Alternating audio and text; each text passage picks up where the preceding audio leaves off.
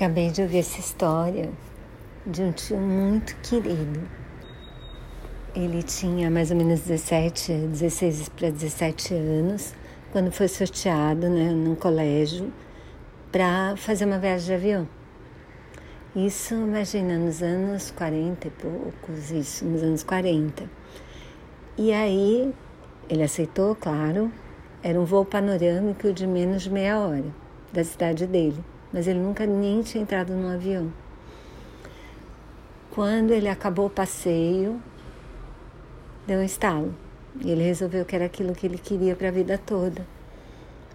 E foi verdade, porque ele fez uma carreira linda na aeronáutica, chegou a ministro do Tribunal Militar, fez uma carreira linda, comandou milhões de bases, instalou uma.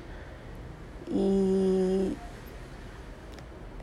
e construir uma vida muito feliz depois de um passeio de meia hora de avião.